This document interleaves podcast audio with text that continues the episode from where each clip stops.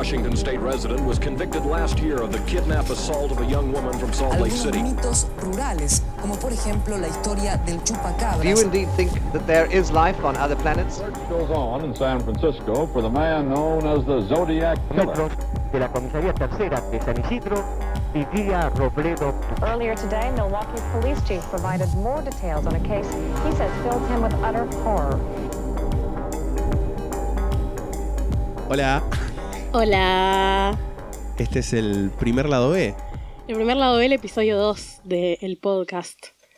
Em, lo estamos grabando en una situación de perjudicación muy grande. Si notan nuestras voces, los dos estamos bastante apestados y por eso también lo estamos grabando apenas unos días antes de que vaya a salir. Sí, porque era como, bueno, lo mejor que podamos estar. Yo igual siento que estoy como medio en ese límite, porque a mí a veces me pasa que cuando tengo medio arruinada la voz, me queda como más sexy. A mí me pasa, cuando estoy muy afónica, siento que, que, que mi voz es sexy. Tipo esa gata Sí. varera realness. Sí, pero es como que ahora no tengo una voz de afónica, tengo una voz de persona perjudicada nada más. Estamos con unos tecitos calientes. Sí, capaz no sobrevivimos al macrismo. Eh, Qué triste sería, Sería ¿te muy imaginas aguantar cuatro años? aguantar contra- empezar un Tipo, podcast. y el 8 de diciembre, ¡paf! Ay, basta, no, bueno, listo, no hablemos de eso. ¿Y Bueno, por qué el 8 de diciembre? sí, hablando- ¿Por qué? hablando Eh, un poco porque de- el 10. De, de eso, fueron las elecciones la semana pasada. Por fin se acabó el macrismo. Bueno, no se acabó todavía, pero se va a acabar ahora, en breve, ya está confirmado, Acá los vecinos están tocando bocinas, no sé si lo escucharon, seguramente por el fin del macrismo. seguramente. Tenemos eh, nuevo presidente y vicepresidenta electes Electes, sí, y gobernador. y gobernador. Axel Kicillof. Eh, Mar del Plata no ganó. vamos a hablar, sí. Bueno, sí. Ganó una persona que no vive en Mar del Plata. Que eso para mí es como, no sé, bizarrísimo por lo menos. Porque, o sea, no solamente ganó Cambiemos, ganó alguien que no vive en Mar del Plata y que no pensaba venir a Mar del Plata a menos que fuera electo intendente. Mañana es la Marcha del Orgullo en Buenos Aires, la primera después de que se va el macrismo. Nada, en realidad vos sabés que el Día del Orgullo en realidad no es en, en noviembre, sino que es en el 28 de junio. Sí. Pero... Acá le pusieron, lo pusieron en noviembre porque se eh, había, creo que la, la creación del primer movimiento, era una organización, lo había buscado hace poco de hecho porque estaba... Ah, tiene una viendo. razón más Tiene que porque razón. no hace Sí, frío sí. en noviembre que hace la marcha del orgullo. Eh, nada, yo no voy a ir igual. a veces voy, he ido muchas veces a la marcha del orgullo de Buenos Aires. Este año no va a ser así, pero le mandamos un saludo a la gente que haya estado en la marcha, que seguramente es mucha la gente que nos está escuchando. Eh, porque es importante salir a marchar por nuestros derechos, más en un clima político como el que hay ahora, en el que estamos ahí a- a, eh, cambiando de, de presidente, que, que, que no significa que tengamos que dejar Totalmente. de, que dormirnos en los laureles y dejar de luchar, porque Acá tengo, se realizó por primera vez la eh, Marcha del Orgullo LGTB en Argentina en 1967 y se celebra el primer sábado de noviembre de cada año en conmemoración de la creación de Nuestro Mundo, el primer movimiento homosexual en Argentina. amo movimiento hashtag homosexual. Nada, bueno, y quiero decir un poco, ya que estamos en eso, por ejemplo, porque no hay implementación de cupo laboral travesti trans. En algunas provincias está, tengo entendido que está eh, aprobado, pero no, no implementado. A nivel nacional no está aprobado, tengo entendido. Desde la marcha del orgullo, o sea, desde la comisión oficial, el pedido que hacen es de trabajo para todos, que aprovecho de nuestro pequeño espacio de la Iba a comentar algo sobre ese tema. para O sea, decir que mismo. me parece mal, o sea, que sea trabajo para todos, porque la realidad es que de la comunidad LGBT, eh, las personas más marginadas del trabajo es la comunidad trans. Y me atrevería a decir las mujeres trans más que los hombres trans. Sí. Eh, pero bueno, la comunidad trans la comunidad en general, trans en igual, general. sí. La comunidad trans en general. Eh, pero bueno, o sea, los hombres trans no son los que, los que son obligados a estar en la prostitución, pero sí, sí, las mujeres trans, digamos, ¿no? Eh, o sea, las mujeres trans son las que tienen un, no sé cuál es la estadística, pero no sé, por el 60%, vamos a decir, no te, te quemas cada vez que lo tomas, ¿por qué lo seguís haciendo? Está Em, muy caliente este té. que trabajan en la prostitución y nada. Nada, es un tema, ¿no? Y también el tema de las hormonas. Hay faltante de hormonas a nivel nacional y también hay faltante de, de medicamentos de HIV. Que nada, son todas cosas que afectan un montón a la comunidad y al bienestar de la comunidad a nivel salud, que es la salud es un derecho, recordémoslo, vivimos en un país en el que la salud es gratuita o debería serlo y que no, no poder ir a un ¿Qué? Nada es gratuito, lo pago con mis impuestos. No, las pelotas. O sea, sí, pero también con mis impuestos le pago el sueldo a Lirida Carrió, o sea, y se lo voy a seguir pagando por tres meses a pesar de que se va a ir al medio del campo a, a hacer la plancha en una pileta, que la banco un montón, pero que lo haga con su plata, no con la mía. Bueno, lo bueno es que ahora que como Cristina se robó un PBI, ya es rica y no va, No va a robar, no va a robar. tal cual. El otro día había leído, eh, o sea, porque todo, todo el mundo dice, hashtag muy politizado, muy de izquierda, eh, viste, Eh, se robó un PBI. Aunque sea, suponete que se hubiera quedado, ¿no? Que el PBI se lo hayan repartido. ¿Cuánto es un PBI a todo esto? Muchísima guita. Muchísima no me acuerdo, tipo- no me acuerdo cuánto es, pero suponete que ella se hubiera quedado con un 20% de un PBI, sería más rica que Donald Trump. Fuerte. Me gusta mucho ese video de Cristina, ¿te acordás el de mm, el que es como Welcome to my crib? Que, que No. muestra cuando la allanaron todo, que es como que ya Sí, hace sí, sí, chistes. sí.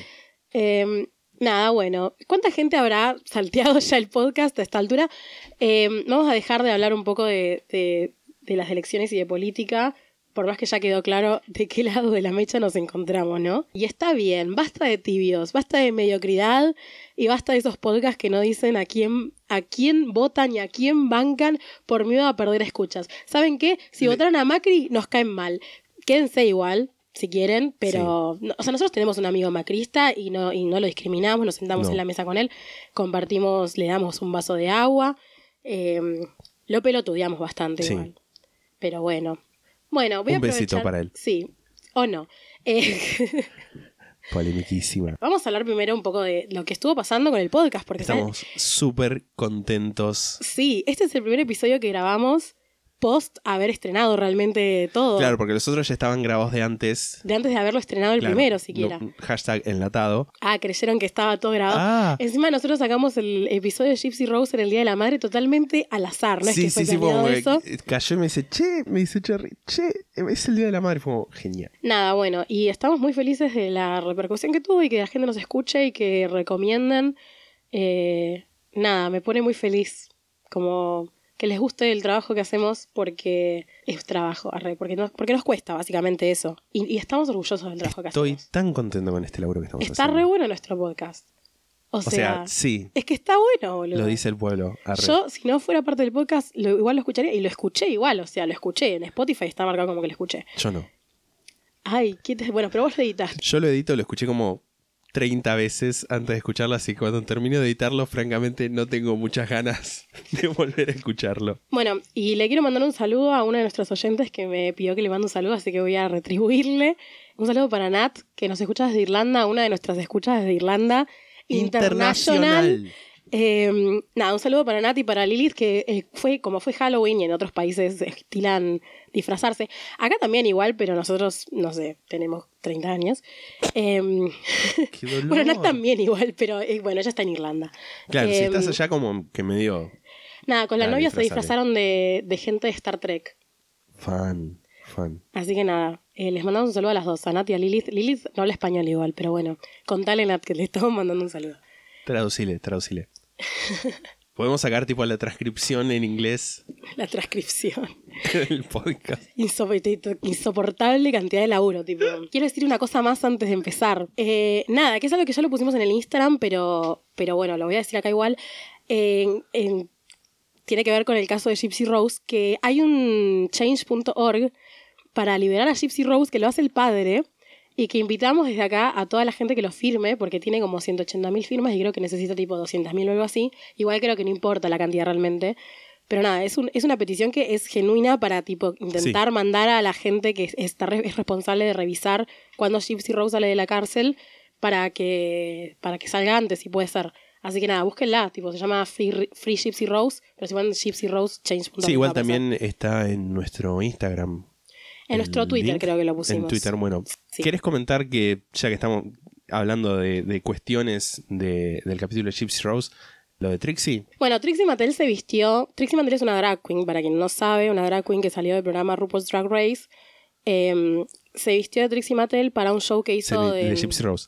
de- Trixie Mattel se vistió de Gypsy Rose para un show que hizo de los eh, Bowlet Brothers, que son unos, una pareja de, de drag queens eh, que hacen otro programa que se llama Dragula, que es como más como más grotesco que RuPaul Sí. Drag Race. Es como Drag Race. Es más. Carreras de drags. carrera de drags. Es más, es más grotesco, es más eh, irreverente. Hacen, los retos son tipo, no sé, meterte en un ataúd y llenarte de bichos, ese tipo de cosas. Mm. Y se vistió de Gypsy Rose, se hizo un, eh, un lip sync de Defying Gravity, la canción de Wicked. Wicked. Eh, nada, empezaba, estaba con una silla de ruedas y después se paraba. Nada, ge- generó polémica en internet. Generó polémica, yo estuve viendo un par de videos que hablaban sobre eso. Eh, yo vi comentarios en su Instagram sobre todo y, y gente que comentaba que yo conozco. O sea, gente que ponía en su Instagram que yo sigo cosas al respecto. Sí. Nada, al respecto de si está bien que haga eso, si es lo mismo que hacer blackface, que el blackface es eh, básicamente gente blanca que se pinta la cara de negro para hacer de negro. Como es el equivalente a lo- nosotros cuando nos pintaban con corcho para hacer de tipo. Claro, Que totalmente. está mal también. Sí. O en sea, los lo mismo- actos de la primaria Claro. y esas O cosas. sea, es lo mismo que ponerte, por ejemplo, un traje de gorda, como hizo Shangela en, en RuPaul también hace, hace un, no sé, un par de años, me parece, o el año pasado. Y nada, yo, eh, llevada por la curiosidad, hablé con una de mis amigas, Lucrecia, a la cual también le mandamos un saludo, Y un beso enorme. que, Que también nos escucha. que también nos escucha, ¿verdad? Que ella está en... Nada, ella tiene una silla de ruedas, o sea, ella es una usuaria de silla de ruedas. Y nada, le pregunté a ver qué le parecía, porque yo toda la gente que leí como, como tratando a Trixie de, de polémica y de, y de que estaba mal y de que estaba usando como a la gente discapacitada de, de disfraz, eh, no, no estaban en silla de ruedas. Entonces es como que, no sé, no sé, Claro. como que a mí eso me hace ruido sí, sí, también, sí. ¿no? Como pueden hablar por, por ellas mismas. Y nada, hablé con Lucrecia, ella me dijo que eso no le parece mal. Eh, hablamos de también el hecho de que Gypsy en realidad no era discapacitada. Gypsy eh, fue como, nada, que como ya contamos, o sea, Claro, fue estaba, llevada a eso eh, por su madre, sí, sí. pero no era realmente discapacitada. Y no sé, para mí, yo algo que pienso que es que una silla de ruedas no es parte del cuerpo de nadie y también hay una cosa que tiene diferentes eh, historias de opresión, digamos. Porque no sé, o sea, el blackface fue inventado específicamente para, para hacer una burla Sí. a la gente negra y aparte hay una historia de genocidio de la gente blanca hacia la gente negra, entonces se entiende, o no sé, por ejemplo, en Estados Unidos que usan el, el coso de plumas, el tocado de plumas para disfrazarse de indio, entre comillas, Claro. y eso también está mal porque obviamente colonialismo, genocidio de, de los pueblos originarios, o sea, es, es como que es diferente historia también. No sé, igual es como Yo- que estoy ahí Yo había leído un comentario de, creo que era una drag queen que hablaba de que eh, el escenario no era accesible y que había gente que estaba eh, en silla de ruedas y que no hubiera podido acceder a ese escenario. Yo leí también eso y también lo, lo comenté con Lucrecia, de hecho, y Lucrecia me dijo como, bueno, lo que pasa es que la mayoría de los lugares no son accesibles, Claro. que es verdad en realidad eso también, y sobre Claro, no todo, es una cosa particular de este lugar. claro, y también pienso como, no, no, tiene que ver con Trixie que el lugar no sea accesible, o sea, qué sé yo, no sé, como que no, cam- Trixie no puede hacer nada con que el lugar sea accesible o no, como que, como que son dos cuestiones separadas, digamos, Sí. para mí. Tipo que está mal que el lugar no sea accesible, eso Sí. estoy súper de acuerdo. Como también está mal que sean accesibles el 95% de los lugares de este mundo. El tema de Trixie usando una silla de ruedas como disfraz para hacer de Gypsy Rose me parece que es otra discusión que podemos tener igual. Otra cosa que pienso al respecto,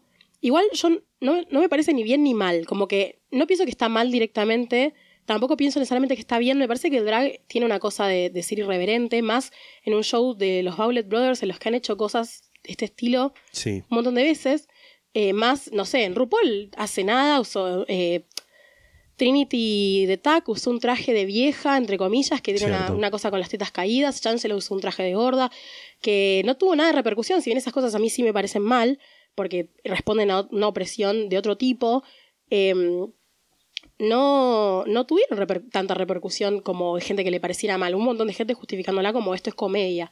Claro. Eh, y a mí algo que me hace ruido el tema Trixie vistiéndose de Gypsy es como por qué está mal en el caso de Trixie y no está mal en el caso de Joey King, que es quien hace de Gypsy Rose en The Act. O sea, ¿por qué está bien que una persona no disca, que Joey King no es disca, se, se disfrace, entre comillas, para ser de, de una persona disca, que igual no es disca Gypsy, pero Sí, sí, digamos sí, eso pero en, en la eh, situación en, en la una que estaba. serie y no en un show de drag. O sea, ¿por qué está bien en una Claro, serie esa, y no en un show de drag? doble vara Claro. porque los- las dos cosas están... Las dos cosas son eh, entretenimiento. representaciones que están relacionadas con el arte y el entretenimiento. Claro, o sea, las dos cosas son con fines de entretenimiento. Incluso si tengo que pensar como, bueno, ¿cuál me parece más mal? Diría que me parece más mal de Act, porque es una cosa mega millonaria que estoy segura Claro, que Gypsy y- no ganó tanta plata de eso, si es que ganó plata siquiera. Y, y es más, incluso se puede argumentar también que la representación en The Act es peor porque busca ser eh, más fidedigna. si es verdad, busca ser fidedigna y claramente lo- y de lo de Gypsy no es. Lo de Lo de Trixie, sí. Es desde el principio, se sabe que es con un fin humorístico. Claro, sí, no sé, me parece que es una discusión que queda abierta. El tema de, de la apropiación y de las cosas es un tema que es re interesante. A mí me parece que a, a veces cabe y a veces no cabe tanto. En este caso, a mí personalmente me parece que no cabe tanto. Igual entiendo, no conozco a todas las personas discas del mundo. O sea, yo lo hablé con mi amiga usuaria de silla de ruedas, Sí. que es la única amiga usuaria Bueno, de silla de ruedas que cuando, tengo. cuando comentabas que la mayoría de los eh, comentarios de gente indignada era gente no usuaria de silla de ruedas, me hiciste acordar una vez que me pasó que estaba eh, reunido con, con amigues y cayó una persona que yo no conocía, un tipo, un paqui, y de repente, como se da en una reunión, qué sé yo, no sé, empezaron a eh, hacer chistes y, y me decían, eh, no sé qué, puta, no sé qué, cosas. Yo no sé si puedo decir cosas sin que Apple Podcast nos censure. Pero bueno. No, solo el título nos va a censurar. Y de repente, todos cagándonos de risa. Y de repente el flaco estaba como serio y decía, no, no le digan eso porque es discriminar, no le digan puto. Como, ¿Qué, qué, qué me van a decir? Señor homosensual. Y como nada, qué sé yo, era como... Yo no... ve- ¿Ves que yo me estoy cagando de risa? Eh, no sé, qué sé yo. Yo creo que acá el punto es que me parece importante que las minorías hablen por ellas mismas. Totalmente. O sea, yo como torta y como gorda y como lesbiana, ahora que ya dije lesbiana, pero dije en torta, bueno, yo como las minorías que soy, o sea, yo como torta y como gorda, vamos a decirlo así, eh, entre otras cosas, no me gusta que hablen por mí personas que no viven lo que yo vivo. Totalmente. Eh, en todo caso, me gusta discutir. Si hay alguien que no está de acuerdo conmigo, me gusta que sea una persona que vive la misma presión que vivo yo. Entonces, me parece que igual, más allá de instalar esta discusión acá, está bueno que la discusión se dé entre gente usuaria de silla de ruedas o entre sí, gente por disca. Y nada, o sea, eso, que qué piensan ellos me parece más importante que qué piensa la gente que sí a Trixie, que la mayoría sí o nosotros mismos. Eh, pero bueno, es algo que pasó y que tiene que ver con... Con el capítulo pasado. Con el capítulo pasado. Em, Y, y también tiene que ver eh, no solamente con el capítulo pasado en sí, sino con el tocar este tema que está todavía, no sé si pendiente, pero está todavía vigente, eso, está todavía vigente, como co- comentás, está el, la- eh, el change.org, hay gente que incluso comentaba, más allá incluso de decir, bueno, de si tiene o no una silla de ruedas, habrá gente que decía, bueno, me parece una falta de respeto por alguien que pasó todo lo que pasó. porque es una chica abusada. Gypsy, y es como un tema que está vigente. Sí, sí, sí, sí. Eh, también me interesaría saber qué piensa Gypsy un poco. Eh, no, no por el tema de la silla de ruedas, sino como de que se disfrazan de ella. Obviamente no fue solamente Trixie la que se vistió de Gypsy. O sea, en Estados Unidos hubo un montón de gente vestida de Gypsy por Halloween. Nada, qué sé yo. Entiendo que es un disfraz polémico. Está bueno instalar. Está bueno que se instalen estas cosas. Y aparte me parece importante también hablar del tema de accesibilidad en general. Más allá de si es o no apropiación cultural. Bueno, cultural no, pero apropiación. Apropiación, punto. Eh, o si está mal, o si es eh, hableísta, Capacitista. capacitista, o si es capacitista o lo que sea, como instalar la discusión de como, bueno, eh, la accesibilidad en el mundo y nuestros espacios inaccesibles, eh, porque la realidad es que la mayoría de lugares en los que vivimos nosotros, sobre todo en Argentina, eh, son inaccesibles. Los lugares donde estudiamos, trabajamos, nos reunimos y nos juntamos para, no sé, para darnos al goce, tipo para, para, para hacer actividades recreativas, son inaccesibles para usuarios en silla de ruedas. Entonces, como que, más allá de la discusión de tipo si Trixie es capacitista o no, está bueno capacitar la discusión de como, bueno, El mundo. el mundo. ¿Qué podemos hacer nosotros para que el mundo sea menos inaccesible para la gente eh, que es usuaria de silla de ruedas, que, que nos rodea y que, y no, que nos rodea, que podemos invitarla de a poco a que se integren a, a- a las cosas que hacemos si es que hacemos nuestros lugares más accesibles, me parece. Bueno, vamos a hablar de, de, Lo que nos de compete. lo que nos compete para este coso. Este coso. Eh, vamos a hablar de cine argentino. Hoy es lado, el primer lado B de cine argentino. En realidad no es tanto en sí sobre cine argentino en general, sino las películas que a nosotros nos gustan del cine argentino. Sí. Nuestro pequeño y humilde ranking. Tengo un poco de trivia antes de empezar con el ranking. Eh, estuve, porque estuve buscando en Wikipedia, hay Ajá. 3.189 entradas listadas como películas de cine argentino, aunque me imagino que obviamente deben ser muchas más porque hay un montón de cosas eh, que son fuera del, del mainstream, del Sí. circuito comercial, que no aparecen ahí. Sí, sí. Pero te tengo como tres datitos, por ejemplo. De esas 3.189 hay 49 que tienen la palabra Buenos Aires en el título, 32 que tienen la palabra tango y también 32 que tienen la palabra argentino o argentina y sus este, ramificaciones de, por ejemplo, Buenos Aires, el último tango, el tango argentino. Y si, El me, tango argentino en Buenos Aires. y si me permitís, Te permito. te voy a leer alguno de los títulos. Buenos Aires. Buenos Aires a la vista. Buenos Aires bohemio. Buenos Aires canta. Buenos Aires en camiseta. Buenos Aires me mata. Buenos Aires plateada. Buenos Aires rock. Buenos Aires tango. Buenos Aires viceversa. Buenos Aires ciudad en sueño. Buenos Aires la tercera fundación. Buenos Aires mi tierra querida. Buenos Aires verano 1912. Buenos días Buenos Aires, etc. Eh, parece, pa- pareces como un... Ah, es una enfermedad eso que anotaste ahí. Eh, eh, parece como una... mm, Como un poema de un viejo petero, tipo en un bar. Hay dos Mi Buenos Aires querido, una del 36 y una del 61. ¿Pero es una remake o son dos películas diferentes? Creo que es un remake. Y dos películas llamadas Tango Bar, una del 35 y otra del 89. ¿Y esa es una remake o son dos películas diferentes? No entré a ver, francamente. Me pareció que era demasiado. Ok, ok. Em, yo quiero comentar algo también eh, respecto de- del cine argentino en general, que es que, eh, o por lo menos a mí lo que me pasa un poco con el cine argentino, yo veo bastante cine argentino, la verdad, o por lo menos más que el promedio de la gente, porque generalmente cuando le pregunto a la gente como qué películas de cine argentino te gustan, me dicen, ay, el cine argentino es una mierda, qué horrible es el cine argentino, esto es una mierda, todo Adrián Suárez, Adrián Suárez actúa mal, y es como, boludo, dale, o sea, no todas las películas de cine argentino son Adrián Suárez, es como creer que el cine yankee es todo de Adam Sandler, boludo. Em, pero bueno, sí, la realidad es que el cine argentino generalmente ocupa menos espacios en las salas. em, y hay algo que me pasa que es que muchas de las películas de cine argentino que a mí me gustan no están dirigidas por mujeres. Y no porque a mí no me guste ver cine argentino dirigido por mujeres, porque me gusta un montón, sino porque la mayoría de las películas de cine argentino que llegan a las, a las salas comerciales o a las salas en general, porque nosotros acá tenemos eh, un festival de cine en el que pasan un montón de películas eh, no mainstream eh, que no llegan a circuito comercial generalmente, no están dirigidas por mujeres. Em, y si me permitís, voy a contar una anécdota, la voy a hacer breve, que es que yo em, me había notado hace unos años en la ENER, que es la Escuela Nacional de Realización de Cine. Experimentación y realización Experimentación y cinematográfica. realización cinematográfica. Casi entro y no me sé el nombre. Bueno, nada, es una escuela que es como bastante elitista porque hay que hacer un curso de ingreso que dura eh, un verano. Eh, en realidad no es presencial, pero bueno, tenés que leer un montón, tenés que ver películas.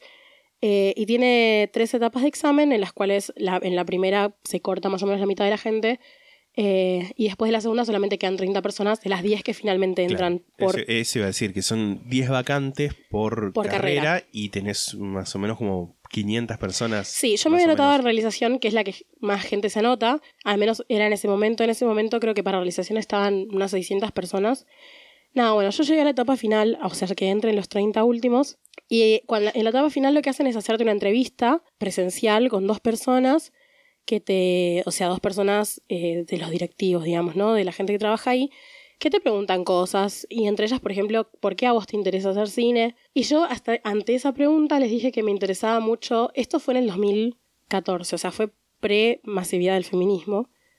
¿Cuántas veces dijimos pre-masividad del feminismo en este podcast ya? Un montón, no importa. Bueno, eh, les dije que me interesaba mucho que hubiera más perspectiva femenina, eh, o sea, más perspectiva de, mujeres haciendo cine, porque, nada, me parecía que hacía falta que hubiera perspectiva feminista en el cine y que me interesaba trabajar temas que eh, tenían que ver con el feminismo, por ejemplo, el trabajo sexual. Nada, bueno, y esas personas, que eran un señor y una señora, me dijeron que eh, me hacía falta ver cine argentino, que ya había cine de mujeres. Y me nombraron tipo a Lucrecia Martel y creo que a una más. María Luisa Benberg. Eh, y fue como... Ya en ese momento me di cuenta que no iba a entrar, o sea, fue como... Me, me miraron con cara de sos pelotuda, em, como si estuviera diciendo una estupidez. Y mm, cuando me fui a mi casa, fui, eh, no, no me puse mal ni nada, porque fue como que en el momento que me di cuenta que, que no estaba esa cosa de que no les había gustado lo que se había dicho, fue como, bueno, este lugar no es para mí, porque o sea, si no les cabe eso, no sé, tengo que buscar por otro lado. Y fui a ver que eh, las películas que nos habían dado para ver ese año, que, era, que te dan 15 películas, si mal no recuerdo, y de las 15 películas solamente una había sido dirigida por una mujer. O sea, como anécdota, ¿no? De, de, de eso. Es una escuela que es la escuela más es una de las más prestigiosas, si no la más prestigiosa de cine en Argentina. Sí, yo creo que él. Estamos Eh, de la más prestigiosa. Sí, tuve esa ese pequeña secuencia en la que básicamente me dijeron que ya existe el cine de mujeres y en el- la misma currícula de para entrar a, a la carrera de re- de realización, va, para entrar a todas las carreras, porque en realidad las películas que las películas son las mismas para todas las carreras, eh, de 15 solamente una era dirigida por mujeres. Nada, bueno, un poco también como para atajarme, porque muchas de las películas que voy a decir están dirigidas por hombres. Si bien algunas tienen eh, muchas mujeres en, las en la producción y todo eso, yo voy a decir por quién está dirigida y no cada persona que haya en la producción. Así que nada, vamos a decir las películas en orden de atrás para adelante. O sea, son 10 en total ¿Me lo estás diciendo a mí o a los oyentes? a los oyentes. Perfecto. Son 10 en total. Vamos a decir primero la 10 y vamos a hacer una Lisandro, una yo, una Lisandro, una yo. Y si hay algunas que se superponen, que seguramente pase, nada, vamos a hablarlas en ese momento y ya está. Yo no la voy a repetir y él no la va a repetir si es que... Pero sí vamos a decir en qué puesto está, porque las ordenamos eh, cronológicamente, no. Las ordenamos por... Nada, en un ranking. cierto, un cierto grado de preferencia. Sí. ¿Querés deciros primero tu décima película? Dale. Mi décima película se llama, se titula Hasta que me desates. Ajá. Es una película del 2017 dirigida por, y esto seguramente voy a pifiarla en, la- en el nombre, la directora se llama Tamae Garategui o Garategui. Gran nombre. Eh, está marcada como un romance thriller en IMDb con las actuaciones de Rodrigo Guirao Díaz, Martina Garelo y Paula Carruega. Yo esa película no la vi, pero me gustaría saber por qué la pusiste en el ranking primero que nada. O sea, ¿por qué te gusta esta película? No me gusta, por eso la puse última.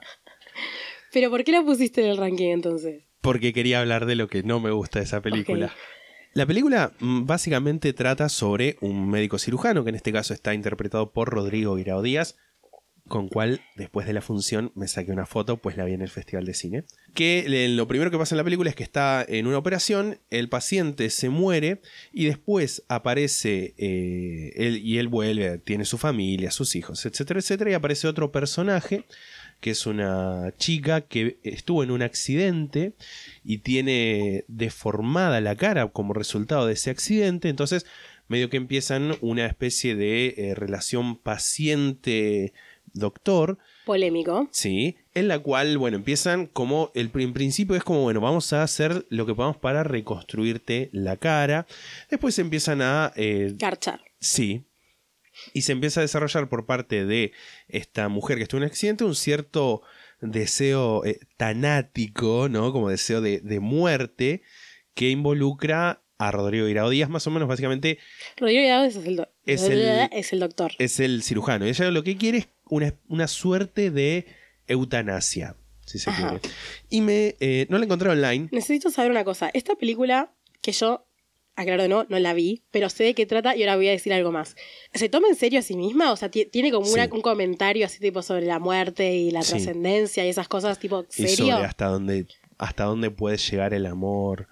Ay, qué pesados. Tipo, como bueno, es como un acto de amor. Si la otra persona te pide que la mates, matarla. Polémico. Te voy a leer este. Igual está buena esa discusión un toque, como Sí, el tema de la eutanasia sí, sí, eso, pero como que no sé si quiero que me la diga Rodrigo Guirao Díaz. o romantizan. Roman... Bueno, haciéndolo romántico. Te voy a leer un pedacito de una reseña, una crítica de ley, que habla de cuando se encuentran y dice: A partir de allí se inicia una tensa, contradictoria, obsesiva y enfermiza, tipo mucho adjetivo, relación entre ambos que in- incluirá encuentros sexuales grupales, visitas a clubes sadomasoquistas y hasta cuestiones necrofílicas que es mejor no adelantar. Yo me acordaba que en esa película había como una cosa falopa con el BDSM, Sí. que tipo, qué carajo. Bueno, yo lo que iba a comentar de esa película es que cuando la dieron en el Festival de Cine, que fue en el 2017 que la dieron o en el 2018. Eh, no, de haber sido 2017. Bueno, da igual. Eh, un montón de gente me dijo, no, ¿viste esa película? ¿La viste? ¿Qué sé yo? Y yo como, no, no la vi, no tengo ganas de verla. Y me dijeron, no, boluda, aparece tu casa. Y yo estaba como, ¿cómo que aparece mi casa? Ah, sí, yo te lo dije. Sí, pero no fuiste el único que me lo dijo. Y bueno, resulta que habían grabado como una parte, o no sé, no sé cuántas, cuánto parece, pero el bar que, que era, estaba justo al lado de la entrada del edificio donde yo vivía en Buenos Aires, aparecía en esa película y aparecía también Y la puerta, el- entonces aparecía la puerta de mi edificio. Claro, y el, la plaza que está ahí, el, eh, que Sí, cerca. esa plaza aparece en muchas cosas igual. Aparece en varios videos de Tambiónica. Sí. Aparece en Buenos Aires la película del, del hijo de Ricardo Darín. Buenos Aires. Otra película más que empieza no- con Buenos Aires. Esa que es como de, de los 80. ¿La de, la de asesinatos? Sí. Que es policial. Sí. No sé cuál es. O sea, Eh, sí sé de qué estás hablando, pero no sé el título. Aparece un capítulo de los simuladores. Eso el te iba a decir. del El Pacto de. Copérnico. Sí, gran capítulo. Aparte es- como bastante. La plaza como que juega un rol ahí en, en, la- Sí. en el capítulo de los simuladores. Nada, Eh, eso. Sí, me acabo de fijar, la de 2017 es cuando se estrenó el Festival de Cine. ¿Y no está para ver online en ningún lado? No la encontré yo. ¿En Qubit tampoco? No, O sea, ¿no está o no la buscaste? no la encontré. No, no la, la busqué y no la encontré ni en Netflix, ni en Qubit, ni en Cinearplay. ¿Te hiciste una cuenta en Qubit? No, pero puedes consultar el catálogo. Ah, sí. Y en Cinearplay ya la tenía hecha aparentemente. Ok. Y me saqué una foto con Rodrigo Díaz, como ya lo comenté, y huele muy rico. Fin. Eh, yo creo que también hay, una cosa que tenemos nosotros con ver películas en el Festival de Cine. El Festival de Cine es como una fuente inagotable de falopa, porque es como que es medio... Puedes caer y ver una película que está re buena y puedes caer y ver tipo una cosa infumable. eh, o una cosa que está más o menos buena y es como es tan mala que es graciosa Sí. y te termina medio gustando. Y nosotros vimos muchas películas en el Festival de Cine, así que nada, yo creo que bastantes de las de mi coso las vi en de Cine. Bueno, mi película número 10, me da un poco de vergüenza admitirlo, eh, y a mí sí me gusta esta película, no la pongo para criticarla nada más, aunque igual la voy a criticar, es ¿De quién es el Portalías? Eh, deja de reír de forro. Película eh, del 2007 dirigida por Fito Páez y María Cecilia López, con las actuaciones de Julieta Cardinali, Romina Ricci y Leonora Balcarce, entre otras personas. Nada, esta película, para quien no la vio, es como una comedia de los años 80. No sé si es la primera película que, que hizo Fito Páez o la segunda, pero bueno, es una de esas películas que grabó Fito Páez cuando le pintó grabar películas porque, no sé, los artistas a veces tienen una cosa de pasar... Porque podía. Claro, de tener como, bueno, si, si sos actriz, grabás un disco tipo Leticia Breiche, o si sos eh, cantante, dirigís una película como Fito Páez. Esta película, nada, es una comedia como situada en los años 80, como dije. A mí me gusta mucho porque, primero que nada, es muy estética. Tiene como muchas cosas de la. De, de- no sé, está bien lograda la estética de los años 80. Transcurre en Rosario, nada, Fito Páez es de Rosario, creo. Y también tiene, no sé, muestra como linda la ciudad y eso me gusta. Eh, tiene muchas escenas icónicas de, de, no sé, de gente cantando dentro de autos. Tiene una escena de, de un accidente en moto, que tiene como una canción también muy icónica de fondo, que creo que es una canción, no sé si la hicieron para la película porque no la, creo que no está en internet, o si está es como que está en un video de YouTube de hace mil años. Claro. Y nada, yo a esta película le tengo cariño porque es una película que había alquilado en DVD cuando, cuando recién tenía DVD, que fue en el 2008, porque yo tuve DVD tarde. Y la veía mucho cuando estaba triste por mi ex, mi primer ex, arre. Y no sé, me llenaba como un poquito el alma. Es como una especie de película como que quiere ser medio una película de Almodóvar, pero argentina. Y la trama, la verdad es que si te la quiero contar, no me la acuerdo tanto, pero es como una cosa medio policial, como que tiene una cosa ahí de, de, de medio misterio, pero creo que la trama para mí no es tan importante en sí, sino como las actuaciones de las tres espías principales de Julieta Cardinal y Romina Ricci y Leonora Balcarce, que la verdad que están muy bien en la película. Igual la trama es interesante, si bien ahora no puedo recordarla así, tipo, ¿querés leer una sinopsis? No. Ah, ¿Querés que lea la sinopsis? No, si querés leer la sinopsis. Si tenés alguna como súper corta, Tengo una sinopsis. sí, la Mínima, sinopsis. tres líneas. Se trata de una comedia de enredos que se sitúa en la década de los 80 y cuenta la historia de tres amigas de unos 20 años de edad, Julieta, Leonora y Romina, que se resisten irónicamente al paso del tiempo. Sí, yo me acuerdo como, como cosas así, tipo, como que había una cosa de medio de un robo, esta cosa del accidente, creo que una se cagaba el novio con otra, y había una cosa así, lo del portaligas tenía que ver, como que tenía que ver con algo de una infidelidad, que no recuerdo muy bien, la verdad, pero la recomiendo mucho, o sea, hace mucho que no la veo, eh, la verdad, Eh, yo tenía el DVD, pero creo que lo vendí. pero está para ver en Cinear, que nada, para que no sabes, una, pla- una plataforma gratuita para ver cine argentino. Y nada, está buena aposta. O sea, yo creo que es una película que vale la pena ver. Es como bastante icónica para mí. Es como una, es como una, una de película Almodóvar clase B argentino, vamos a decir. Eh, tiene un, ca- un cameo súper falopa de Fito Páez vestido de señora, lo cual hace que Fito Páez me caiga bien. Porque la verdad que si yo hiciera una película también haría un cameo vestida de señora. Aunque no me tengo que vestir de señora, pues yo soy una señora. Y aparece Lía Cruzet haciendo de mucama. O sea, hace un cameo Lía Cruzet haciendo de mucama. Nuestra vecina Lía Cruzet. Nuestra vecina marplatense. Nuestra vecina Cruz. marplatense. O sea, ¿por quién habrá votado Lía Cruzet? Mm. ¿Habrá vot- voto en Mar del Plata? Nada, bueno. ¿De quién es el Portalías? Véanla, está en Cinear. Mi película número 9 es El Clan. Ajá. dirigida por Pablo Trapero. Es una película del 2015, eh, biografía, crimen y drama, con Guillermo Franchella y Peter Lanzani. Sigue eh, el devenir de la familia Pucci o Pucci o Puque o como le quieran decir, que eh, era una familia que tenía unos ciertos lazos, digamos, con eh, la dictadura eh, aquí en Argentina, porque sabemos que hay gente fuera del país que nos está escuchando. Una película que está basada en un caso real Una que vos vas a tratar en que el yo voy a podcast, tratar en o sea, el podcast. lado exacto. A. Así que no, no voy a hablar tanto, Tanto de la historia. de la historia. O sea, de la, la historia sí era gente que, bueno, eh, secuestraba eh, personas para la dictadura y que después en el... Para la dictadura no. Sí, sí. Y en el 83, Ah, cuando con el retorno de la democracia, medio que le dicen, bueno, listo, ya está, no, no hay que... seguir secuestrando. No hay que seguir secuestrando. tipo, no, no, no- no le dicen que no hay que seguir secuestrando, sino que le dicen, bueno, ya, chao. No te vamos a pagar. no te vamos a pagar más. Y empieza un- eh, una, eh, como quien diría, un, este, un emprendedurismo de secuestrar él con, con su familia. Emprendimiento de fachos. Totalmente, a secuestrar gente. A mí la película no me terminó de gustar del todo. Este, yo la fui a ver con mi papá y él conocía eh, parte de la historia, pues él de chico vivió en San Isidro, Isidro. Victoria, o sea, medio que era como una historia que estaba bastante presente ahí, sobre todo también temporalmente.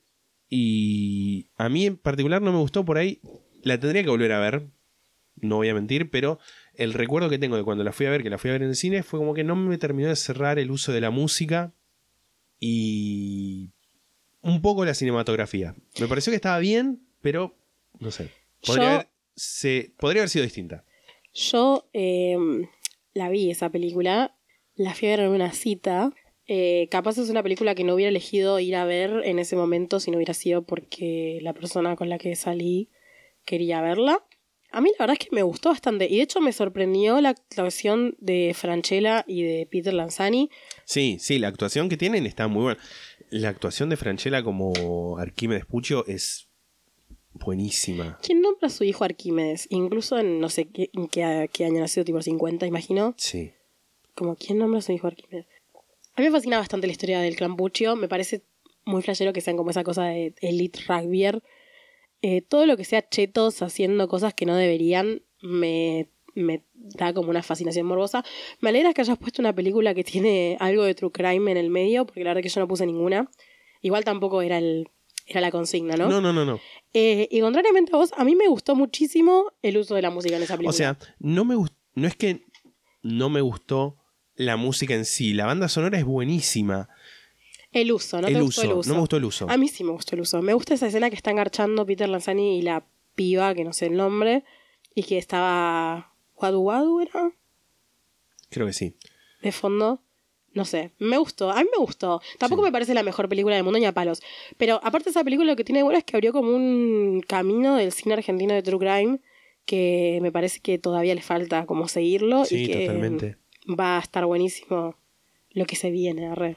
El clan la pueden ver, eh, alquilarla en YouTube o en Google Play Películas, que es como el YouTube de películas. Nunca entendí cómo funciona, nunca entré, pero la pueden ver ahí. Bueno, mi película 9, mi novena película, eh, es Las hijas del fuego, eh, dirigida por Albertina Carri, es una película del 2018 y actúan te voy a leer. A ver. No, yo no me puse para que antes de que me... O sea, la gente que actuó en esta película, así como eh, la gente principal, Disturbia Rocío, Mijal Katsowicz, perdón si estoy diciendo mal el nombre, que probablemente, Violeta Valiente, Rana... Ros... A Rana la conozco encima, me estoy... estoy Rana Sonsinski, I wanna say... Probablemente me esté equivocando. Rana. Eh, Canela M, Yves Colonna Olsen, Erika Rivas, Cristina Vanegas y Sofía Gala, entre otras personas. Las Hijas del Fuego es una película que yo le tengo cariño, pues aparezco en ella. Y quiero hacerme publicidad a mí misma. No, o sea, en realidad no es hacerme publicidad porque yo no cobro nada, porque me pagaron 200 pesos para hacer de extra en esa película, que me los gasté, si no ese mismo día, esa Al misma siguiente. semana, claro, o sea, fueron 200 pesos en el 2014, quiero aclarar, no es que tipo me pagaron 200 pesos ahora porque si no, tipo, termina escrachada Martina Carri y me hacen un juicio. Eh, nada, Las Hijas del Fuego, para quien no sabe, es una película como medio drama, pero más que nada porno.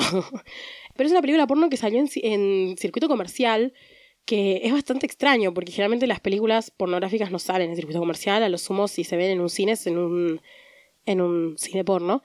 Pero es una película que además tiene trama, ¿no? No solamente es pornográfica, sino que la pornografía de la película está... em, Tiene un fin. tiene un fin, eh, no es gratuita, pero además la película tiene trama que revuelve alrededor de también de cómo esta cosa de pornografía erótica. Y nada, se trata sobre una piba que, que emprende una- un viaje de carretera con su novia y básicamente lo que va pasando es que se va levantando gente en el viaje, gente no, pibas en realidad, y se las van cogiendo entre todas, o sea, como que la, la película va girando en torno a eso.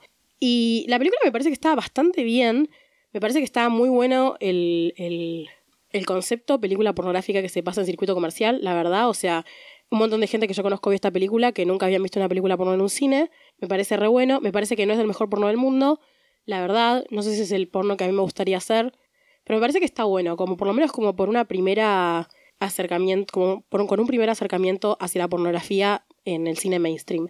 Hay cosas que igual como que no me hacen ruido, pero esta película también trata como mucho el tema del poliamor y de como el amor libre y de como las relaciones de pareja abiertas, sobre todo en un contexto de lesbianismo, porque nada, son todas pibas.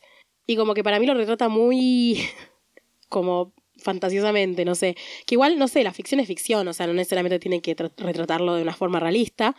Pero bueno, por ejemplo, hay una escena que es al principio, así que como que no sé spoiler de nada, eh, de la primera piba que conocen, que, que la conocen porque se agarran a trompadas en un bar, tipo las, las dos principales con, con la otra se agarran a trompadas en un bar con unos pibes que les estaban diciendo cosas y como que se empiezan, salen corriendo del bar, se empiezan a reír y como que empiezan a chapar entre las tres de la nada. Tipo, es re real eso, como que eso no pasa en la vida, o sea, pasa en las películas, no pasa en la vida. Tipo, y yo estaba viendo la película y era como, ay, tipo, como sería hermoso que esto pase en la vida, pero no pasa. Una, que es lesbiana y ha tenido relaciones abiertas, ojalá, tipo, me empiece a reír con dos pibas y de repente estemos chapando. La verdad que no. A la gente, habrá gente que le pasa, sé ellos, o sea. Pero igual la película, la verdad que está muy buena, es entretenida. Las pibas que actúan, actúan re bien y las bancamos porque son todas actrices del under, salvo, bueno, Sofía Gala, Cristina Vanegas y Erika Rivas, que igual no aparecen tanto en la película, no son las principales. Le mandamos un saludo a, a Ivo Colona, si es que está escuchando esto, que no creo, pero bueno, que fue que, qui- quien creo que le dio mi contacto a la gente del casting en ese momento para que yo aparezca en esa película. Y quiero contar cuáles me parecieron la película porque me parece anecdótico, porque habrá gente que la verá y habrá gente que no. Y todos merecen saber cuál es tu actuación en la ¿Cuál es mi película. actuación en la película? Yo aparezco en una escena que es como una fiesta, como una, una fiesta barra orgía en una casa, re linda aparte era la casa. O sea, yo la pasé muy bien siendo extra en esa escena. Era el día de mi cumpleaños, de hecho. Y a mí lo que, o sea, aparezco en varias partes de, de, de esa secuencia de, fie- de la fiesta barra orgía, pero hay una principal que es la que más se me ve, que estoy, que me envuelven en papel film. Y me parece anecdótico, no solamente porque es muy gracioso que me vuelvan en papel film, porque es como, se llama mo- momificación eso, para quien no sabe, eh, que es algo como poner el extraño dentro de las cosas que se pueden hacer en la vida. Pero algo que no se ve en la película es que al lado yo tenía, o sea, se ve, pero se ve apenas. Al lado yo tenía, nada, unas amigas y una persona que había conocido ese día que estaba meando a otra Y la escena del meo la hicieron varias veces, entonces como que a mí, yo estaba parada al lado, yo como que no participaba de la parte del meo, pero sí estaba ahí presente, digamos. Y varias veces es como que el meo me caía peligrosamente cerca y como que me, como que me tocaba, me, me llegaba a tocar, pero como yo estaba envuelta en papel film, era como que me Sentiste protegía. el calorcito. Eh, Hacía mucho calor, o sea, era verano, así que es como que el pis no, no afectaba. Yo estaba envuelta en papel film en Claro. un día de enero, así que en Buenos Aires, o sea, abajo del film estaba sudando como una marrana. Y de hecho la película, la, esa escena la filmamos, o sea, la parte que a mí me envuelve, la filmamos muchísimas veces y la que efectivamente quedó en la película no es una de las primeras porque se nota que estoy totalmente despeinada y sudada. Nada, estoy, estoy a favor igual, no, no me quejo. Y también hay una parte que aparezco atrás de Sofía Gala pegándole a unas amigas con, un, con una fusta. Pasé un cumpleaños en una quinta haciendo extra una película porno y apareciendo atrás de Sofía Gala. Me parece una anécdota hermosa. Yo se la cuento a cada persona que me intento levantar. Porque arpa. Es, es una. o sea, yo cobré 200 pesos, pero además cobré la anécdota. y más allá de eso, vean la película porque está buena y me parece que está bueno eh, bancar eh, directoras lesbianas, no solamente directoras mujeres, sino directoras lesbianas como es Albertina Carri. La película está para ver en Quit, que es una plataforma de, de cine, creo, no sé si solo argentino, pero tiene no, mucho no, cine argentino Internacional también. pero que es paga. Eh, pero bueno, pagan Netflix, páguense Cubit y vean las películas de cine argentino. Eh, y aparte Cubit tiene películas también, nos acaba de informar Lisandro, que no solamente son de cine argentino. A veces la proyectan todavía porque es del 2018 la película, no sé si le dije. Y como que a veces hacen alguna proyección en el Malva o lo que sea. En el puesto número 8, para mí, está eh, Relatos Salvajes. Mm. La película de 2014 de Damián Cifrón. eh, comedia, drama, thriller. Un total. ¿Son cinco, seis, pel- seis cuentos? ¿Seis Creo que relatos? Creo que seis. Uno, sí. dos, tres, cuatro, cinco, seis relatos. eh, donde la violencia es protagonista. Este. Con su rango de, bueno, más o menos logrado. Este. Qué sé yo, está en puesto 8. Me gusta, pero eh, está bien. Tengo un detallecito de color. Este, el primer eh, relato, que es eh, Pasternak, no sé si te acordás, Sí, es el del, El del avión. el del avión, donde están todos en el avión y empiezan a ver que están todos mm, medianamente relacionados porque conocen a esta persona. Eh, el- esta es una película de 2014, ¿no?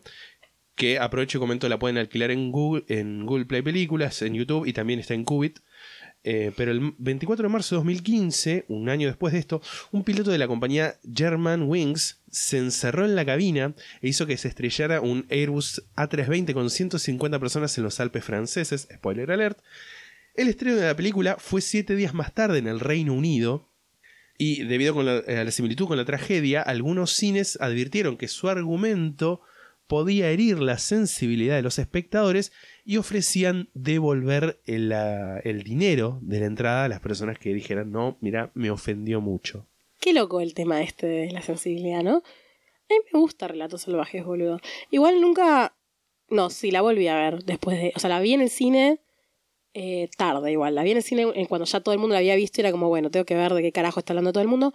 A mí hay como cositas que me gustan más que otras en esa película. Totalmente, sí. Eh, me gusta mucho el uso de la canción eh, del Dr. Sokolinsky, pues es una canción que acá bancamos mucho.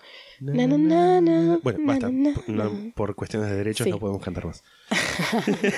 Eh, que es una canción que encima eh, está en YouTube esa canción y el primer comentario de- del video de YouTube de aire libre de Lucien Belmont creo que es Sí. es eh, que fue una canción que grabaron en un estudio en Córdoba en los 70 y que usaron un seudónimo eh, porque en esa época vendía más poner seudónimos y no poner que la había grabado Juan Carlos Córdoba porque no le compraron la canción en el exterior. Em, y también me gusta bastante la del. La que son dos chabones que se pelean en la, en la ruta. Sí. Esa me gusta bastante también.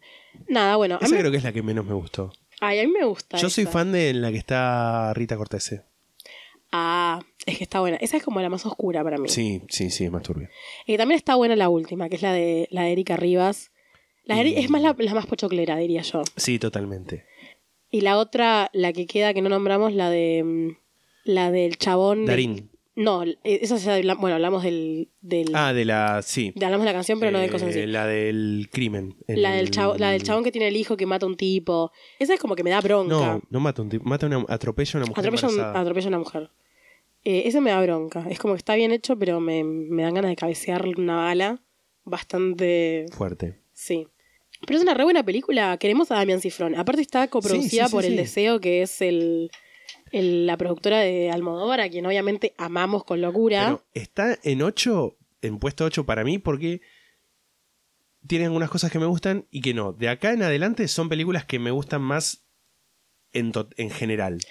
Lo que tiene Relatos Salvajes para mí es una de esas películas que a la gente que no ve el cine que no ve mucho cine argentino dice, a mí no me gusta el cine argentino, pero me gusta Relatos Salvajes, es un peliculón. y es como, y sí, obvio que te va a gustar Relatos Salvajes porque es una producción media millonaria, o sea, obvio que te va a gustar Relatos Salvajes, es una película que le gusta a todo el mundo. Yo igual estoy a favor de gustar de películas que le gustan a todo el mundo, porque me chupo un huevo que le gusta a todo el mundo, pero sí, tiene un poco eso, como Relatos Salvajes o las películas de Campanella. Yo hice eh, algo bien, que no lo hice a propósito, pero lo hice igual, que es no poner ninguna película de Campanella en mi lista, porque la verdad, ese viejo de mierda... eh, No puedo decir lo mismo. ¿Sabías que, que la mesa que fiscalizó Campanella en La Matanza sacó, sacó como el 70% el frente de todos? A mí me da mucha, mucha satisfacción pensar en la cara de Campanella viendo eso. Bueno, igual nada, el cine y los actores, el, el espectáculo en general está plagado de gente facha. La número 8 es una que yo creo que vos tenés en la lista igual. Eh, Nueve Reinas. Sí, ¿En qué puesto la tenés vos? no te puedo decir. ¿Por qué? Pues es spoiler, arre, pero la podemos hablar. No, boludo, me puedes decir. Bueno, no importa. Decímela después, pero igual hablemos Claro, y después sí, no sí, hables sí, de sí. eso. Nada, Nueve Reinas es una película del 2000 dirigida por Fabián Melinsky, con Ricardo Darín, Gastón Pauls, Leticia Breiche, Tomás Fonsi, entre otros. Nada. Es una película que también vio todo el mundo, pero. Literalmente estoy viendo la entrada y me acabo de acordar que la copié de lo que me pasaste vos. Sos un boludo. Eh, Nada, es una película que vio todo el mundo, pero icónica. O sea, icónica Sí, esta película. Me parece que tiene eh, una cosa muy buena que es el contexto en la que se grabó, que es como justo antes, ahí, antes de que estallara Ahí la crisis del 2001. Capaz no que se grabó, porque probablemente se haya grabado antes de eso, pero sí que se estrenó justo ahí. Y la temática de la película es bastante Buenísimo. eh, en boga para ese momento y diría hasta para este momento. Nada, bueno, la película, para quien no la haya visto, la, la única persona que nos esté escuchando que no haya visto Nueve Reinas, se trata sobre eh, un ladrón, vamos a Un decir, estafador, un estafador de poca monta, eh, eh, que actúa Gastón Pauls, o sea, hace Gastón Pauls ese personaje, eh, que conoce un estafador más experimentado, medio de casualidad, que es Ricardo Darín. Y nada, van pasando cosas, como que no podemos contar tampoco mucho de la trama porque si hay alguien que no la vio es spoiler. claro. Pero nada, hacen así como una cosa medio de thriller. Pero bueno, está eh, centrado sobre como. Es como una de esas películas de gran robo. Donde hay este, ese, ese objeto que se busca para robarlo. Que es lo que nos va a hacer que todos seamos ricos y felices. Claro. Tiene muy buenas actuaciones, tiene como momentos icónicos que son tipo, diría, casi el folclore nacional. Y no sé, está buenísimo. ¿Cómo se llamaba esa canción? De, no me acuerdo el nombre de la mujer encima. Rita Pavone. De Rita Pavone.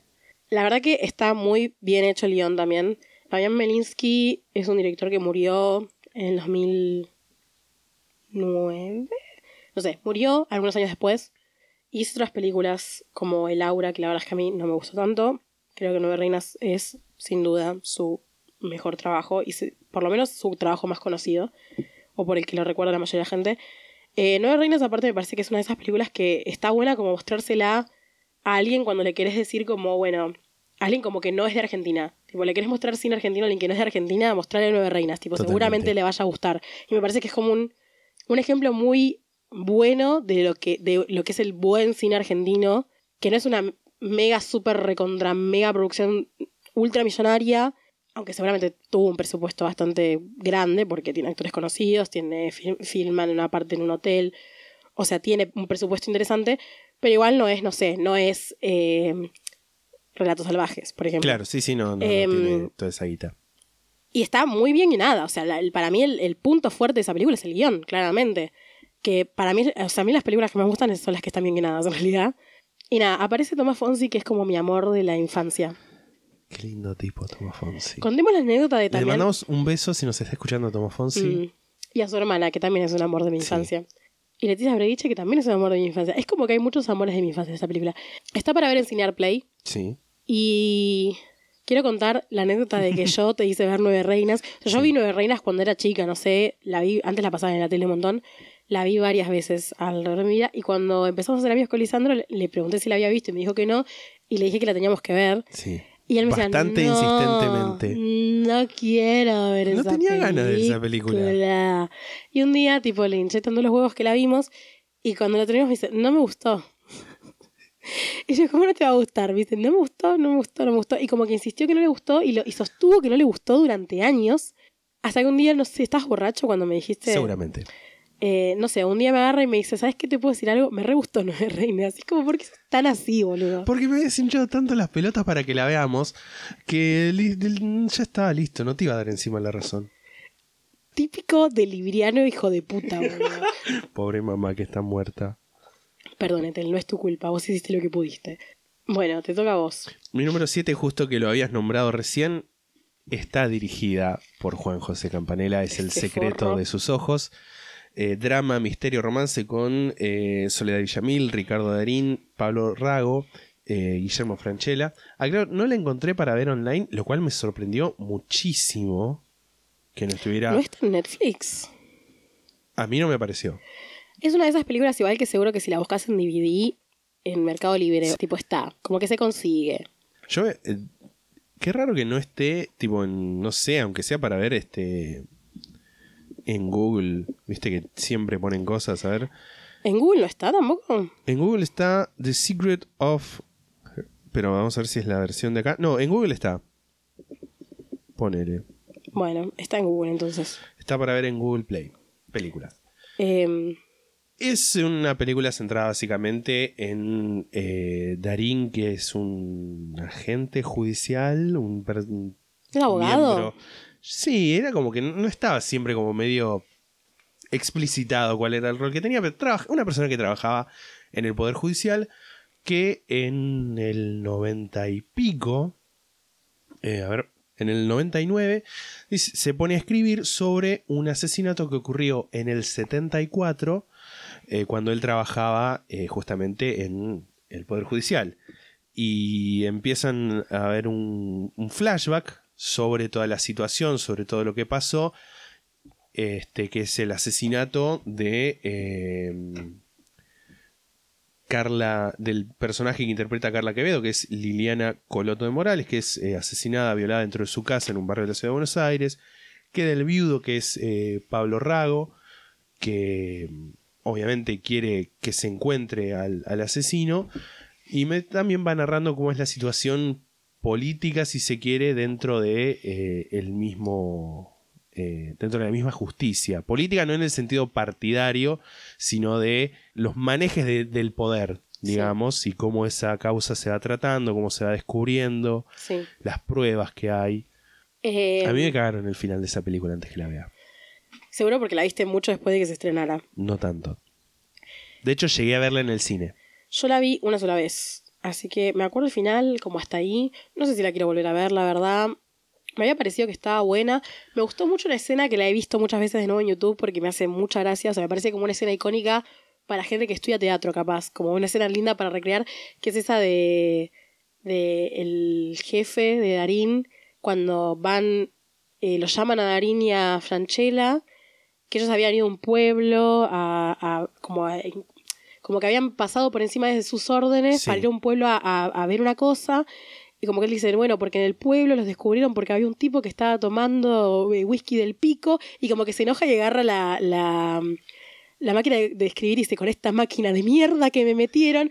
Y está tan bien actuada esa parte y está, es como tan orgánica que, que me causa demasiada gracia. Es también una de las, no sé si la primera, pero vamos a decir una de las primeras actuaciones que ve a Guillermo Franchella en un rol no Serio, cómico, sí. un rol dramático y que fue como una re sorpresa para un montón. Si bien tenía dentro de la película como sus giros graciosos, una intervención de, de- de alivio cómico, por así decirlo, era bastante dramática su interpretación y un, eh, fue como una sorpresa, una Sí, revelación. una revelación.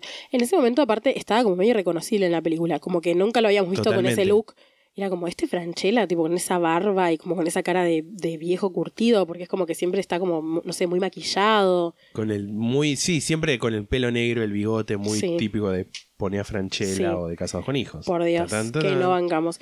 Eh, ¿Franchella se habrá deconstruido? Pregunta. ¿Sabemos? ¿Franchella Politics? ¿Le damos el beneficio de la duda? ¿Tiene Twitter? No sé.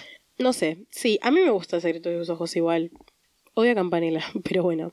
No es la única película de Campanella que me gusta, aunque lo odie. Pero hace mucho que no veo ninguna mentira. Miento, ¿por qué miento? Fui a ver eh, al cine el cuento de la comadreja o el, cuento de las comadrejas, no me acuerdo cómo se llama. Eh, me parecía medio una poronga, la verdad. Me pareció re misógino el guion. Eh, encima misógino para hacer quedar, o sea, la misoginia está dirigida al personaje de Graciela Borges, a quien yo no puedo permitir que se la No, no, no. menosprecie ni siquiera en la ficción. Así que enojada con Campanella, más allá de que fiscalice para el macrismo. Nada, bueno, ¿qué decías? No, nada. ¿Qué es este tu turno? Es mi turno. ¿Por cuál vamos? ¿Por las 7? Yo acabo de leer las 7. Bueno, mi película número 7 es El hombre al lado, que es una película del 2009 dirigida por Mariano Con y Gastón Duprat, y actúan Rafael Spreckelburg, Daniel Araoz, Araoz, Eugenia Alonso, entre otros. Em, el hombre al lado es una película, em, es como una pequeña joya para mí. Eh, yo la vi en el Festival de Cine. De hecho, eh, había ganado Mejor Película Argentina, creo, en el año que estuve en el Festival de Cine y que yo la vi. No tengo idea. Eh, estoy bastante segura que sí. Em, Es probable solamente por el hecho de que yo no la vi, porque yo tengo como un historial de nunca ver la película que gana en ninguna categoría. Ajá. Una maldición, está mal. seguramente. ¿El hombre al lado vos la viste? No. Sé Deberías de qué trata, sé de qué va. Yo creo que te va a gustar. Eh, día la podemos ver si querés, porque hace mucho que no la veo. Bueno, El hombre al lado trata de un tipo que vive, que es muy cheto y que es como un profesor de diseño industrial, si mal no recuerdo, que vive en la casa de Le Corbusier en La Plata, que es una casa muy linda en la que transcurre gran parte de la película. Creo que vale la pena verla solo por eso incluso. Eh, o sea, vale la pena verla por muchas cosas, pero eso es un gran incentivo. Eh, que se muda al lado, un tipo que, que, que está eh, interpretado por Daniel Arauz, que es como un tipo más chabacano, no cheto, sino como más así como de barrio, vamos a decir, que empieza a romper la medianera que comparten para hacer una ventana. O sea, Sí. ese es, ese es la, el- la sinopsis, la- el conflicto película. de la película. Y nada, van dándose cosas. La película es una comedia, es muy graciosa. Tiene como muchos diálogos muy graciosos y muchas situaciones muy graciosas. Y el, conflicto principal ya de por sí es muy gracioso. Me parece que tiene como un comentario muy interesante sobre esto de como las clases sociales y como esta cosa de ser un cheto de mierda, porque el personaje principal, eh, uno de los personajes principales, interpretado por Rafael Sprelburg, que es este chabón que vive en la casa de Le Corbusier, es un cheto forro y como que está, o sea, está puesto en la película como un cheto forro. Y está como re buena esa dinámica, como la dinámica de, bueno, el tipo que se quiere acercar para, para que lo deje hacer la, la, la ventana, porque o Sí. sea, el conflicto es que el, el Rafael, el personaje de Rafael Sprelburg no quiere que haga la, la, ventana y le parece un ordinario el tipo, pero como que lo caretea y el otro quiere hacer la ventana, obviamente, ¿no? Porque quiere que le entre luz, como le entra a él. No sé qué más decir de esta película porque siento que cualquier cosa que diga es como meterle más spoilers. Pero, Constituye spoiler. Ok. Pero véanla, está en Cinear, o sea, está para ver gratis. Es un peliculón realmente. Me parece que es una película que mucha gente más debería ver, como que no es tan conocida. Eh, la han pasado como en, el canal de Inca y como que la han dado, creo, en circuito comercial o circuito semi-comercial, tipo en el Gaumont y esas cosas. Pero nada, está buena, está muy buena posta. Es una de mis películas más favoritas de la vida, eh, no solamente cine argentino. Y no sé, si, si les gusta el cine argentino de comedia, les va a gustar El hombre al lado, me parece. En mi número 6 está Made in, Made in Argentina. Creo que la pronunciación debe ser así, en vez de Made in Argentina. Es una película de 1987 dirigida por Juan José Jusid, que está basada en una obra de teatro del año anterior que se llama Made in Lanús. Ajá. comedia, drama, con Leonor Manso, Luis Brandoni, Patricio Contreras y Marta Bianchi, que además son el mismo elenco que hizo la obra el año anterior. Eh, está en Cinear Play y es una película en la que habla de dos matrimonios Marta, por un lado, Luis Brandoni y Marta Bianchi, que son una pareja que vive en Nueva York, que se exiliaron este, por razones políticas. Es una película que es del 87 y más o menos está eh, ambientada en esa misma época. Es este, es gente que viene por un casamiento después de 10 años de exilio y se encuentran con eh, el hermano de, de, de, de la, mujer de esta pareja, que es Patricio Contreras y Leonor Manso, que viven en Argentina. Y la película es una película en la que si bien eh, están... es una película como muy íntima. Porque si bien hay tomas en exterior, tomas en interior, siempre son ellos cuatro y, lo que va pasando entre ellos de unos decir, bueno, eh, vénganse a Nueva York, ellos diciendo, eh, no, nosotros nos queremos quedar, pero incluso disensiones entre las mismas parejas. Por ejemplo, Luis Brandoni es el que quiere que se vayan todos a Nueva York, su esposa tiene ganas de volver a Argentina, Patricio Contreras quiere irse a Estados Unidos, pero la esposa Leonor Manso quiere quedarse en Argentina y es una película que para mí cierra muchísimo y también en explicar una parte muy interesante de la historia argentina de es, que es eh, la ¿De qué año gente desde el 87 de hablar de la gente que se tuvo que ir eh, con la última dictadura cívico-militar la gente que se quedó y lo que hubo después. Ese, ese reencuentro. Me parece que es una película muy linda en, en ese aspecto. Está en Cinear, no sé si ya lo dije No Sí, lo dijiste. No la vi, la- me, me has intrigado. Creo está que gratis en ver. Cinear encima Ah, sí, yo todas las películas que, di- que digo, eh, ninguna está para pagar.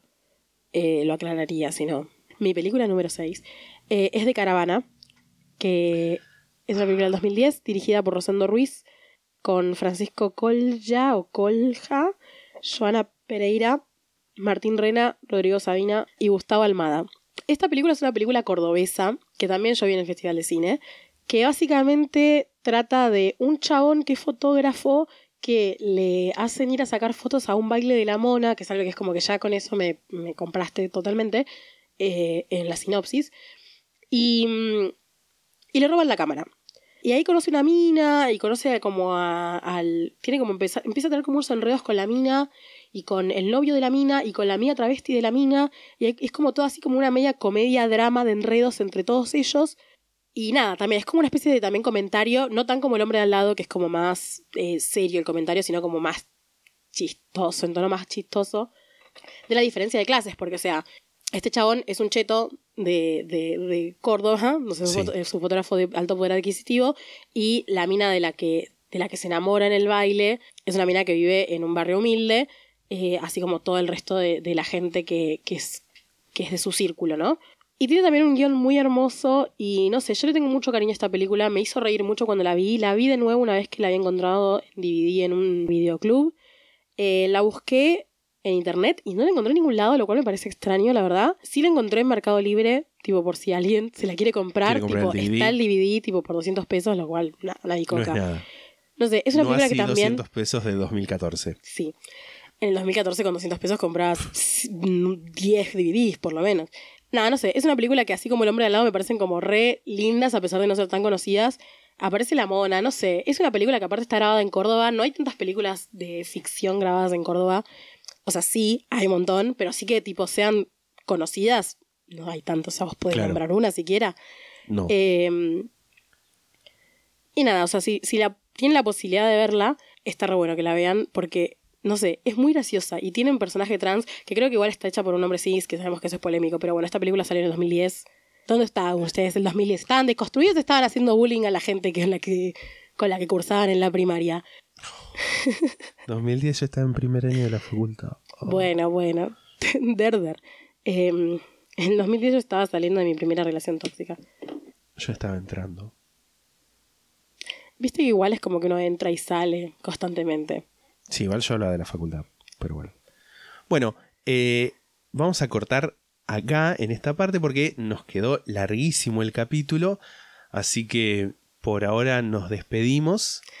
Por ahora nos despedimos y vamos a tener la segunda parte el próximo domingo. No se acostumbren a esto, por esta vez les vamos a dar dos episodios eh, dos semanas seguidas. Claro. O sea, no es algo malo que nos haya quedado largo, es una ventaja para ustedes que nos van a poder Totalmente, escuchar nos van a poder escuchar. eh, más veces en un mes que tanto nos estuvieron pidiendo que, que- que hagamos capítulos más seguidos. Bueno, ahí lo tienen. Ahí lo tienen. Nada, va a tener parte 1 y parte 2 este capítulo. Esta fue la parte 1. Nos vamos a escuchar el próximo domingo. Mientras tanto, nos pueden ir siguiendo en Instagram como La Sexta Pata Podcast, en Facebook y en Twitter como La Sexta Pata. Y nos pueden mandar si quieren un mail a eh, La Sexta Pata. Exacto. Nos vemos el, El domingo que viene. domingo. La Sexta Pata se graba en la ciudad de Mar del Plata. La portada fue diseñada por Melanie Devich, a quien pueden encontrar en Instagram como arroba no hago dibujitos. La música es The Soft Whispering Truth por Lingua Ilustra y fue editada por nosotros para la intro de este podcast.